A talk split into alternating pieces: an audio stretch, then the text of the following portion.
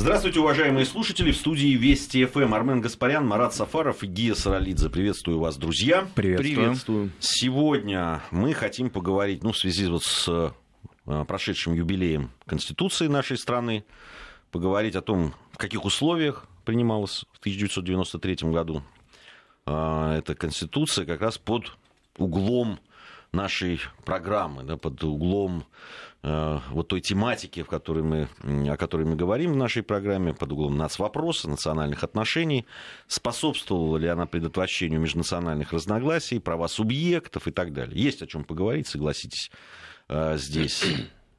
У нас э, совсем скоро будет прямое включение наших коллег, э, эксперта информационно-аналитического портала «Вестник Кавказа», но вот пока она не появилась у нас в эфире. Марат, э, ну, вступление бы от вас хотелось бы получить. Да, ну здесь прежде всего по самой Конституции, если пройтись, в ее э, статьях закреплены уже революционные для начала 90-х годов положения. Собственно, они, понятно, корреспондируют с конституциями других демократических государств, для нашей страны тогда это было очень важно. Вот, например, я бы хотел обратить внимание, может быть, Дарья об этом расскажет, наш коллега более подробно, о праве каждого человека и гражданина Российской Федерации свободно определять и указывать свою национальную принадлежность тоже очень важно. Я помню такие дискуссии, я думаю, вы тоже помните, уже начало нулевых годов, когда из э, современных паспортов стали убирать графу национальности, и очень многие э, приветствовали это, а в то же время некоторые возражали, полагая, что вот такое закрепление, ну такой вот менталитет, да, во многом еще советский, если что-то закреплено, указана моя национальность, то она вот как-то неотчуждаемая, пусть она останется в документах, но тем не менее Конституция указывает на свободу определения своей этнической принадлежности, это было очень и очень важно, потому что понятно, что в советское время это было нормативно, оно мало зависело от а, того, как человек сам себя определял. Во всяком случае, он должен был соотнести себя с национальностями своих родителей. Это было очень важная статья. Конечно, это право пользования родным языком очень важно. Потом они, эти статьи 93 -го года, дальше в течение 90-х, 2000-х годов определялись в различных конкретных федеральных законах. Федеральных законах, связанных с национальной культурной автономией, о котором мы много раз говорили, 96 -го года. А в законах о языке, в различных субъектах федерации, региональном законодательстве и даже муниципальном. Поэтому, конечно, это было очень важно, поскольку в Советской Конституции особого разговора на тему такую да, не велось. А здесь это все было именно в самом передовом европейском на тот момент правовом поле. А, современное европейское поле... А, образца 93, ну, образца начала 90-х годов. Я, бы, я бы... Давайте мы сейчас это зафиксируем, я бы потом а, поговорил об этом чуть э, подробнее. У нас э, сейчас на связи Дарья Мелехова, эксперт информационно-аналитического портала «Вестник Кавказа». Дарья, приветствуем вас. Добрый день. Слушаем вас внимательно.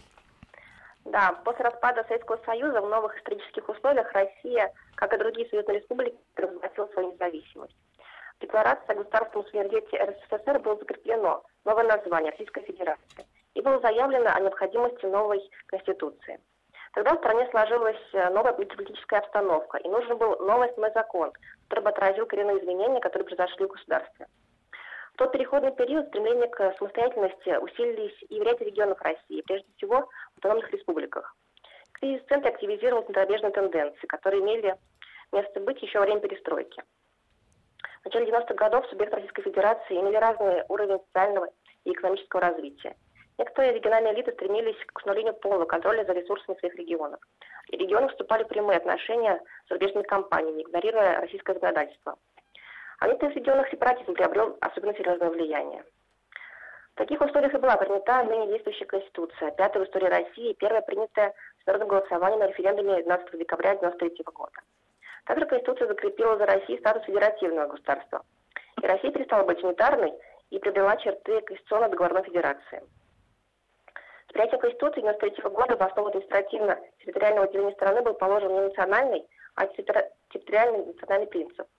Источником власти в субъектах стал не этнос, а все национальное население, что позволило определить две крайности – сепаратистские настроения в некоторых республиках и возврат к унитарной структуре. Конституция заложила основные принципы и общие правила построения федеративного государства. среди которых государственная целостность страны, верховенство всей территории Федеральной Конституции, единство системы власти. Конституция признала равенство всех народов и субъектов Федерации. Определенность полномочий Центра регионов укрепила страну, юридически объединила ее. В таких условиях Конституция успешно выполнила свою роль стабилизатора. Спасибо. Спасибо большое, Дарья. Дарья Мелехова, эксперт информационно-аналитического портала «Вестник Кавказ», дала такую справку, я бы сказал, историческую, в каких условиях и что менялось в 1993 году. А, я бы по поводу современных европейских тенденций 93 года, по поводу да, там, взаимоотношений с межнациональных и так далее. Ведь это вот мне кажется, да, сейчас Марат вот высказал это так у него это так получилось, просто непроизвольно даже он это сказал, хотя мне кажется, что то, что сейчас происходит в Европе, да, э, и то, что мы тогда, в начале 90-х, считали, ну, там, что мы приводим все в, в соответствие с европейскими нормами, оно из вот этого далека, или, может быть, не такого далека с исторической точки зрения, видится совсем по-другому. Армен, как ты считаешь? Ну, во-первых, то, что получилось э, в современной Европе, э, это совсем не то, э, чего хотелось бы видеть от сам создателем Российской Конституции образца 1993 года. А потому что нынешний вот этот вот богатый такой плавильный котел национальностей, по сути, аналог Вавилонской башни, которая сметает просто все, что можно э, на своем пути, а, конечно... Она, я бы сказал, переваривает. Переваривает, да. Не сметает. Переплавляет. Переплавляет, а, Конечно, об этом никто тогда, в 93 году, не думал. А, мне даже представляется, я и общался просто с некоторыми создателями Конституции Российской Федерации, с людьми из рабочей группы, что вот как раз а, момент национального вопроса, это было, наверное, одно из последних, что их тогда вот действительно по большому счету волновало. Ну, конечно, чего уж там, всего-то 180 народной и национальности. Это же, ну, это а, что об этом думать? Понимаешь, это мы сейчас с тобой можем в, 2000, в конце 2018 года сказать, что там вот 180 национальностей. Ты вспомни вообще, в принципе, лето и осень 1993 года. Вот кому там было дело не то, что до 180, а хотя бы до одной национальности? Ну, совсем э, другая э, была политическая и интеллектуальная повестка. Разговор об этих самых национальностях, о том, как это все должно происходить и чем это должно регулироваться, он в обществе начался сильно позднее 93 -го года. Да, а 94-й? А Чечня? Ну хорошо, Чечня и...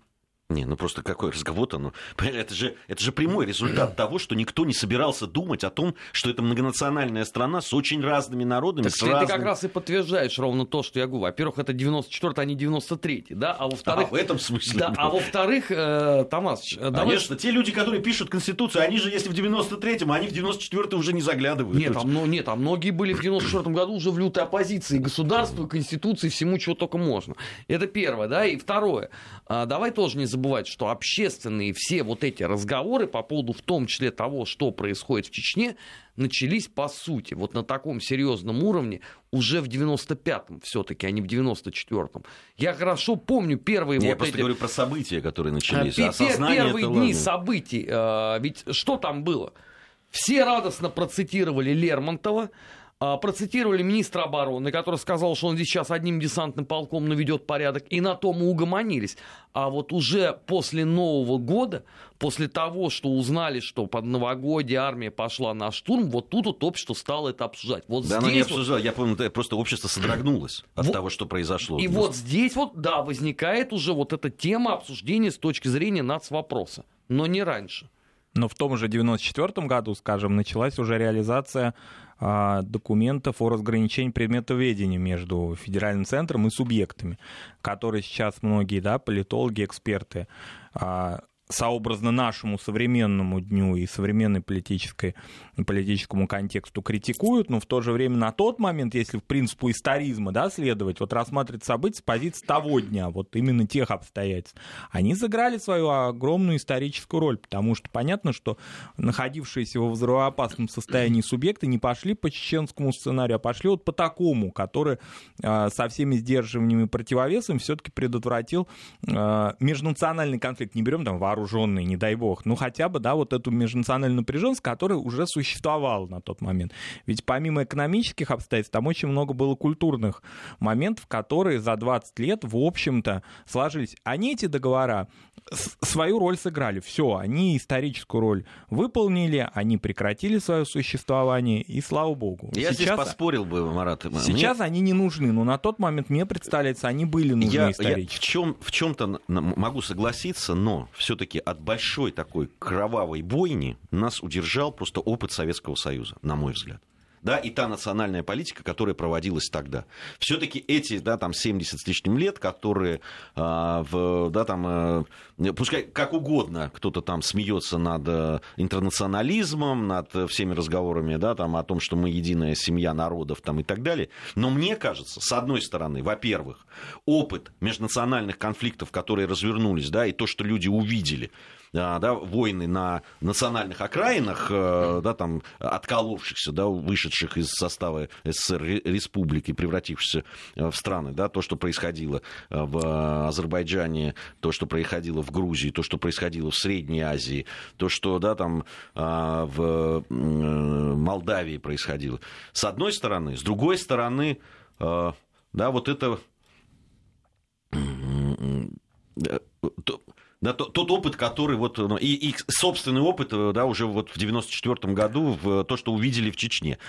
Вот мне кажется, вот это и тот опыт э, советского все-таки интернационализма, который еще существовал, вот на, край, на краю просто пропасти остановил. Безусловно, потому что и те, и другие были советские люди, и это совершенно очевидно. Но в то же время эти договоренности, правовые акты, они как бы выбили почву у националистов, которые были достаточно сильны во многих регионах, даже не только Северного Кавказа, а речь идет и о европейской части страны, других ее частях, да, и о Поволжье, и о Приурале и так далее.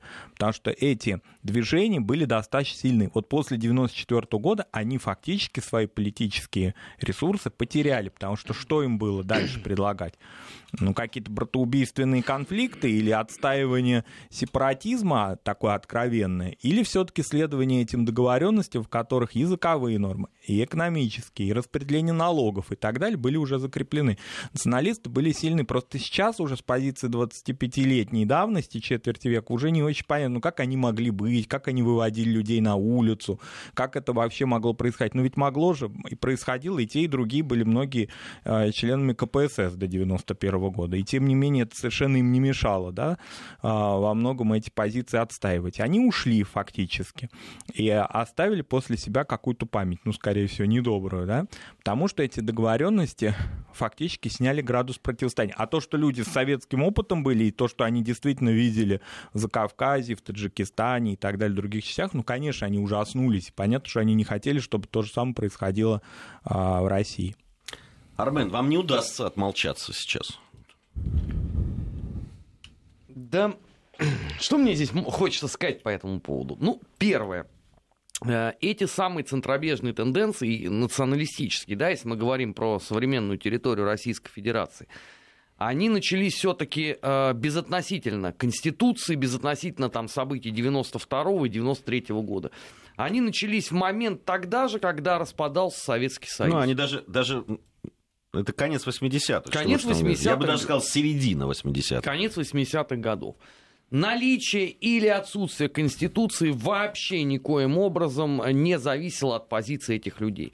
И давайте скажем честно, что вот эти центробежные тенденции победить удалось только в середине нулевых годов. Почему? Потому что произошла, по сути, пересборка страны. Мы вот в одной из э, программ «Наш 20 век» э, с Камрадом Куликовым как раз вот об этом говорили, что если бы условно в 99 году не появился человек, который взялся за вот эту э, пересборку системы, к 2002 году из Российской Федерации получился бы аналог мини-Советского Союза с выходом всех, кого только можно вне зависимости от того, что там было написано в Конституции. А, кстати, по поводу этой самой а, позиции нацрегионов, уже подзабытая а, партия многими а, Отечество вся Россия на выборах 99 -го года. Ведь многие э, татарские националисты ее поддерживали в надежде на то, что вот она придет и, возможно, э, победит на выборах, а это значит, через них можно будет э, попытаться каким-то образом свою э, идею продавливать на государственном уровне. Не получилось. Но ведь об этом же говорили тогда. Говорили? Конечно. Она вообще себя позиционировала как такая партия региональная что-то подобное, может быть, да, Украинской партии региона. Вот это именно региональная партия. Это партия, которая представляет интересы а, регионов по максимальному увеличению их самостоятельности.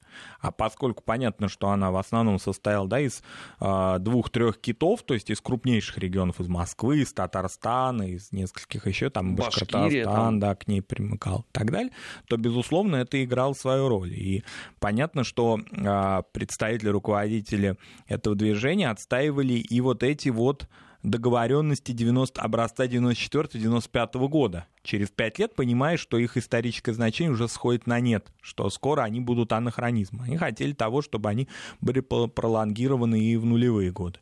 Поэтому, безусловно, так и было, да. Да, Арбен, прервали тебя. Вот. И это, соответственно, а, второе. И, а, наконец, третье. Не нужно думать, что, условно, сейчас этого процесса нету. Он есть. Просто он ушел в интернет. Десятки пабликов существуют, которые занимаются ровно тем же самым, э, чем раньше занимались э, местные вот эти вот э, газеты в поддержку радикальных националистических движений. Да, ФСБ в значительной степени нанесла этому движу урон очень большой. Но говорить о том, что его вообще нету, не приходится, потому что периодически появляются истории, связанные непосредственно с этим. И обращаю внимание, что это не имеет никакого отношения к существованию Конституции. Ты же не можешь Конституции записать, что ты э, запрещаешь условно э, любую деятельность национальную. Ну не можешь. Соответственно, причем здесь будет Конституция?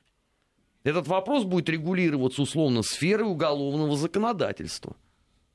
Мне кажется, всегда степень а, да, там, сепаратизма в стране, а, а будем, будем откровенными, да, именно суть это в итоге, да, любых таких вот движений и разговоров.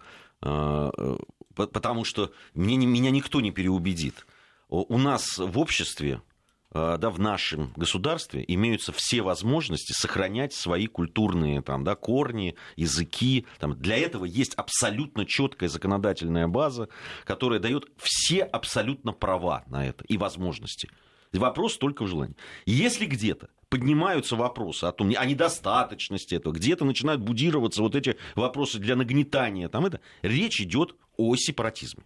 Для меня это открыто. С моим опытом, да, вот середины 80-х, конца 80-х, начала 90-х, и все, что на моих глазах происходило, да, там, в разных частях э, Советского Союза тогдашнего, это абсолютно ясно, как божий день. Поэтому мы говорим о сепаратизме. Так вот, если мы говорим о том, что, э, да, что же все-таки, конечно, не Конституция. Потому что в Конституции здесь все есть и действительно вполне достаточно для того, чтобы реализовывать свои права на э, э, все, которые даются, которые нужны для, для сохранения национальной идентичности. Здесь единственное это, это степень силы государства. Давайте мы сейчас на новости уйдем, а потом продолжим. Нацвопрос о чувствительных проблемах.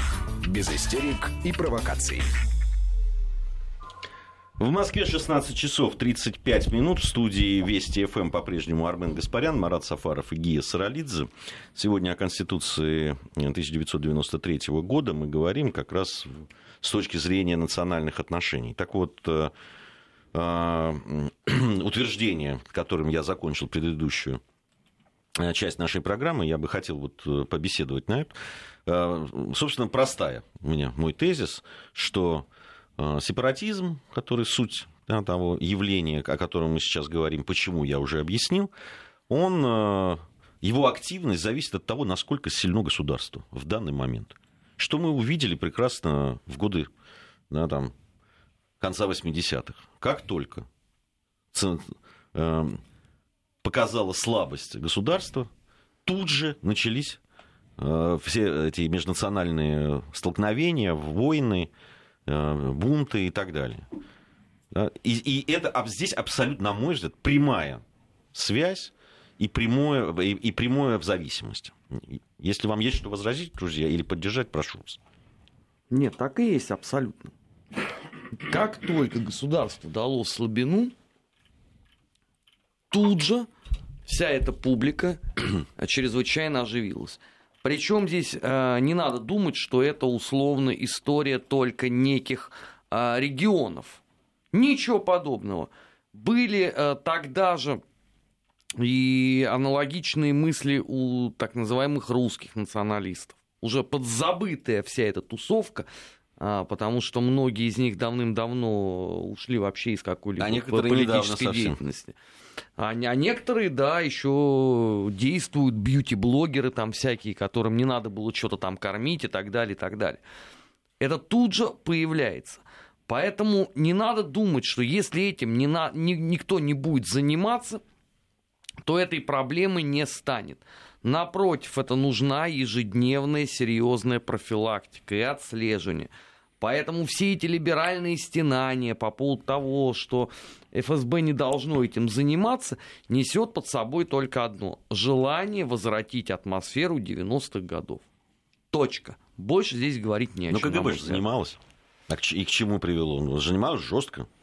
Вполне себе, ну как, не жестоко, как некоторые утверждают, но все-таки, да, если вспомнить там дела там 70-х годов по различного рода группам национальных там так называемых освободительных движений. Но здесь, правда, вот так вот экстраполировать, да, советский опыт и а, российский очень трудно, хотя бы потому, что в советское время какой-либо информации не было да, о национальных правда. отношениях, и поэтому очень многие мифы, стереотипы и различные вещи, на которые потом опирались националисты с разных сторон в конце 80-х годов, они успешно на это опирались по незнанию людей и остальных. То есть люди им верили, поскольку никакой иной информации, в том числе и от государства, им не шло. Если мы вспомним конец 80-х годов, при всей абсолютной э, свободе и публикации всего чего угодно, там с 1987-88 годов особенно, тем не менее темой национальных отношений особенно никто не занимался. То есть не было каких-то открытых новых, открытой новой информации, которая могла бы заполнить этот националистический вакуум. Ну чего там, если 1987 году Михаил Сергеевич Горбачев выступал у нас э, с докладом о том, что перестройка революции продолжается. То есть он все еще опирался на э, ленинские представления. Да? Мы помним, что там в экономике он пытался хвататься за Бухарина, в Ленина не отвергали до 91 года, поэтому о чем можно было говорить, если с этой стороны шло все остро, жестко, а, современно, а, очень понятно и так далее, а со стороны руководства страны в конце 80-х годов все еще пытались какими-то формулами и догмами оправдываться, да, или вернуться к каким-то совершенно уже устаревшим наблюдениям там 20-х годов по нацвопросу. Поэтому здесь, конечно, совсем разное время. А что касается того, того, что сепаратизм никуда не исчезает, просто он меняет свои формы, он, может, из острой фазы переходит в более такие какие-то латентные. Я полностью с Арменом согласен, и это постоянно должна вестись работа, причем на региональном уровне в особенности, потому что в регионах во многих это все может маскироваться. Это ведь сейчас не то, что вот какие-то уличные такие формы, слава богу, это другие формы, это могут быть формы культурные, это могут быть формы взаимодействия. Я не хочу в этом смысле, да, пытаться говорить о том, что любые контакты с зарубежными какими-либо организациями недопустимы. Допустимы, конечно, и культурные связи должны быть, мы не должны жить в вакууме, но тем не менее фактор зарубежных зарубежного влияния, диаспор, э, э, влияния диаспор, которые существуют, мы видим, как это в постсоветских государствах происходит, и эти же наблюдения можно а, усмотреть и во взаимоотношениях с нашими субъектами, федерации тоже. А вот, например, один такой момент. Мы знаем, у нас была целая программа посвящена так называемым радиоголосам, да. Да, которые да. были и они остались. А вот если вы заметили, эти радиоголоса приобретают очень интересные формы, поскольку люди э, в меньшей степени под влиянием глобализации владеют своими родными языками, так там тоже товарищи перестроились. Есть, существует, он сейчас, насколько я понимаю, внесен в перечень иностранных агентов, а такая, значит, радиостанция, которая она все еще, все это в ответвлении холдинга «Радио Свобода», но который вещает на русском языке и имеет свою, свой интернет-сайт, имеет свои видеоролики, видеорепортажи. Она рассчитана на народы по Волжье, но при этом она на русском языке. Она понимает, что количество людей, владеющих языками народов по Волжье, не, так, не такое большое, как русскоязычных. То есть там люди перестраиваются, и если мы посмотрим программу этих а, наполнений, контент этого, этого СМИ, то он, в общем-то, в значительной мере подстрекает к сепаратизму, я возьму на себя такую смелость, подстрекает к сепаратистским настроениям, потому что он постоянно а, обсуждает различные проблемы, о которых мы постоянно говорили, но в контекстах педагогических или там каких-то иных профессиональных, политизируя их. Я имею в виду вопрос о языках, который был таким острым в 2000, например, 16-17 годах. Там этому придавалось большое политическое значение. Усматривать в этом сепаратизм, призывы к этому тоже можно. Они тоже там присутствовали, просто это нужно посмотреть более детально. То же самое касается тех СМИ, которые рассчитаны на крымских татар и вообще на Крым в целом, а, на народы Северного Кавказа и так далее. Поэтому а, вот это влияние СМИ, в том числе иностранных, которые существуют, оно очень-очень велико здесь. Просто он имеет другие формы. Это не то, что когда выходили националисты в 90-е годы и кричали, что дети от межнациональных браков, а, значит, они вообще э, манкурты, да, пытаясь использовать модное на то время, да, очень известное выражение из художественного произведения Чингиза Айтматова, чей юбилей мы отмечали на этой неделе 90-летие. Пытались этой фразой полностью все обеспечить. Это сейчас уже прошло. Сейчас такими хлесткими выражениями люди не пойдут. Они пойдут под влияние вот этих интернет-технологий и СМИ. И на это надо обращать огромное внимание, на эти СМИ. Это не значит, что их надо запрещать и не пущать, а значит, необходимо иметь какую-то контрмеру, ну, то есть, чтобы этот вакуум не заполнял, а, чтобы э, этот вакуум не заполняли именно эти СМИ они очень велики. Вот если посмотреть в соцсети, сколько репостов с этих каких-то репортажей происходит, я это вижу ежедневно, огромное количество. Какая-то острая тема, кто-то что-то высказался. Вот один из наших коллег-радиожурналистов из другой радиостанции, не нашей, да, высказался на этой неделе относительно а, субъекта федерации, относительно того, какие у них должны быть права, тоже применительно, кстати, к юбилею Конституции. Так какое произошло оживление у этой публики и за, и против? Один, значит, там блогер тоже небезызвестный, какие-то сделал высказывания, посвященные теме, связанной с наименованием аэропортов а, в ноябре этого года, в начале декабря. А, это кому-то не понравилось, и сразу же эта публика оживилась. Так что это прямо вот наблюдается по любому, любому поводу. Не обязательно он должен иметь политическую окраску. Это может быть совершенно любые, любые инфоповоды. Ну, придавали, вот э, ты, Марат, вспомнил по языковую, да, проблему языковую. А, мы, мы тогда же четко абсолютно обозначали. И вспомним, у нас одна программа была посвящена действительно языкам и тем проблемам, которые есть, а вторая пришлось ее посвятить как раз вот этим высказываниям, да. Э, которые э, существовали, и, и как эту языковую, там, лингвистическую, в общем, и, и образовательную по сути, проблему быстро перевели в плоскость, полит... в плоскость политическую. Вот в чем проблема. Но здесь вот эти внешние товарищи и друзья, они помогли этому, этому перевести, потому что они создали уже давно отработанные вот такие лекалы, формы обсуждения языковой проблемы, дабы ее политизировать. Здесь не нужно было использовать что-то, изобретать велосипед, здесь все уже очень хорошо этому придумали. Вот я еще раз вот хочу обратить внимание на то, что СМИ, а, обращенные к национальным общинам, они становятся очень гибкими и они становятся русскоязычными. Учитывая тот фактор, а, ну, давайте назовем, что тут говорить. Вот существует такой СМИ Дель Реалия, да, которое а, работает в этом направлении. Вот оно, это из а, всего этого большого-большого пакета предложений Радио Свобода. Да, вот, пожалуйста, можно, не владея татарским, марийским, мордовским языками, башкирским языком, просто владея русским языком, получать информацию и активизировать свои националистические, сепаратистские или какие угодно настроения, если они есть. Вот очень удобно это прививать с помощью, вот, например, такого СМИ. Пусть кто-то опровергнет, если кто-то вот считает иначе, да, из наших, может быть, радиослушателей и так далее. Но вот мое такое мнение, я наблюдаю за этим СМИ уже в течение последних двух лет и вижу практически ежедневный вброс такого рода информации. Очень опасный и очень вредный для нашей страны межнациональных отношений. Ну, я даже не знаю, насколько там просто формы изменились в том смысле, что интернет, там средства доставки и так далее. Потому что то, что делалось, а, я очень хорошо помню, да, вот эти языковые все, да, они там многие делались на языках э, народов э, СССР, да, это тот же грузинская или там э, была среднеазиатские службы на разных языковые и так далее. Собственно, контент был тот же самый, да, средства доставки были, и, наверное, да, действительно, сейчас больше сейчас понимаешь. Сейчас они стали более архаичными, потому что, понятно, они, если на национальных языках, они рассчитаны уже на какую-то очень такую национальную элиту uh-huh. людей, которые получили образование в национальных школах. А нужно его расширить, и поэтому давайте расширять его на русском языке, дабы информация сразу же доносилась. И потом через соцсети, потому что все эти СМИ представлены в соцсетях, это распространяется мгновенно. Там количество перепостов превышает, ну, не знаю, несколько десятков тысяч иногда. Но это, это уже технологии. Раньше а, э, да, там западные радиостанции, которые э, вещали на Советский Союз, они запускали модную музыку рок-н-ролльную, да. привлекая молодежь там и так далее, а потом шли программы, которые были посвящены как раз э, да, всем политическим проблемам там, и э, всему остальному. Ну, сейчас это делается несколько по-другому. И, я говорю, технологии меняются, а цель та же. Абсолютно. Да, нас сеять, э, раздор. Цель раскол. В этой связи два, э, две ремарки к тому, что говорил Марат. Первое по поводу великие имена России.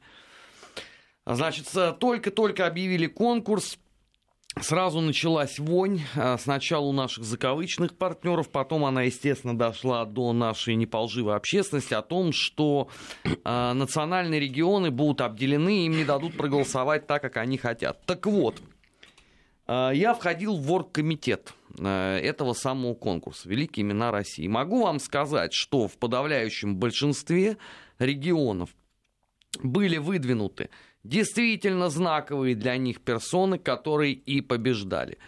А, для понимания, например, маршал Жуков проиграл в четырех городах. В четырех. Он был выдвинут, и в четырех он проиграл. Но при этом национальные кадры, как бы их сказали, назвали бы в Советском Союзе, побеждали. Это первое. А, и это свидетельствует о том, что есть э, на самом деле сейчас здравая э, позиция по этому вопросу. Никто там не, не думал а, брать и не пущать, выражаясь языком классика. Второй момент. Опять же, вот э, в юбилей Конституции много я услышал о том, что для того, чтобы сегодня национальный вопрос решить, надо целиком и полностью взять советский опыт. Скажите мне, пожалуйста, а в чем советский опыт с точки зрения национального вопроса был удачным? Чем? В делении страны? Что исконные русские земли были потеряны в результате развала Советского Союза. Это вот эта большая удача. Большая удача э, национальной политики э, э, коммунистической партии была в чем?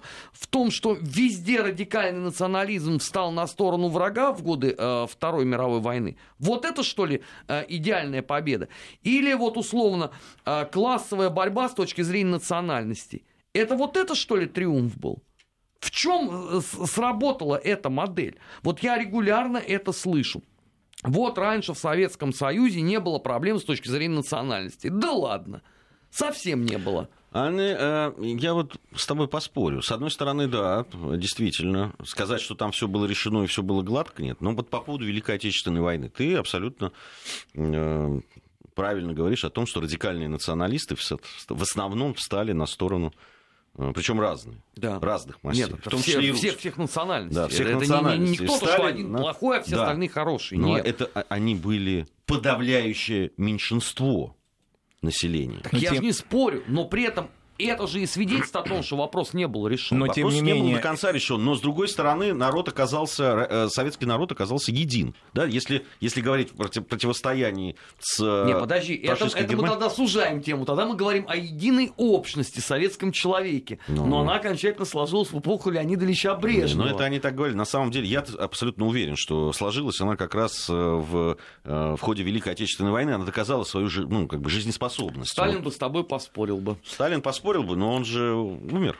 Поэтому Ну, не Сталин может бы, этого сделать. во-первых, поспорил бы с тем, что он э, прежде всего, да, за э, преступление абсолютного меньшинства, тех радикальных националистов, которые действительно перешли на сторону врага, наказал целые народы. Вот он хотя бы в этом мог поспорить, да, что огромное количество людей безвинно оказались за пределами своей родины на протяжении многих десятилетий там жили. Вот это уже э, решение такое нацвопроса оно было в этот период времени. Потому что, понятно, никто не скрывает, и я вот, например, категорически против того, чтобы вообще не обсуждать тему коллаборационизма, да, которая, понятно, очень болезненна для многих представителей народов а, Северного Кавказа, Крыма делали. и так далее. Мы уже 70 лет ничего не обсуждали. Мы получили Да. э, события на Украине ровно по той лишь причине, что мы не понимали, о чем идет речь. Это мы уже демонстрировали. Заветом ЦК КПСС были верны. Окей.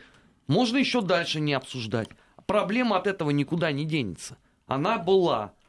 Она была, да. Сегодня надо просто понимать, что это такое, лечить ее с этой точки зрения, а не по наитию действовать. По наитию это будет опять то же самое. Понимаете, были допущены, конечно, ошибки. Э, Я, я бы как раз с Великой Отечественной войной это все было более-менее понятно. Да, были э, там кра- крайне националисты, которые боролись, и для них там борьба с большевиками и так далее, это было во главу угла. Там даже вставилась не столько национальная даже. Была иммиграция, которая Да, сразу была, активизировалась. да, была иммиграция, тоже она там приводится разные, но, но давайте будем откровенны. да. Большинство, в общем, достаточно э, радостно восприняли все события там, 22 июня 1941 года. А другой вопрос, что понимаешь, все, вот все, что было после Великой Отечественной войны, да, там, начиная там, с конца 50-х годов, да, его, и э, вот это выращивание национальных элит, и, и выращивание интеллектуальных элит и так далее. Вот, это вот, вот этот процесс был абсолютно как-то а, отпущен, да, и именно там же сформировались национальные элиты, которые потом в конце 80-х годов сыграли вот ту роль, которую они сыграли. Да, Вот абсолютно в чём. точно. абсолютно инкорпорированные в советскую успешную элиту, мы не только берем там партийную, партийное руководство, да, а культурную прежде всего, скажем, интеллигенцию элиту, которая была так лояльна советской власти, получала все возможные преференции от нее, сочиняла ко всем датам и праздникам различные оратории, произведения, романы и фильмы снимала, а потом вдруг неожиданно оказалась в авангарде национализма. Мы это прекрасно все видели.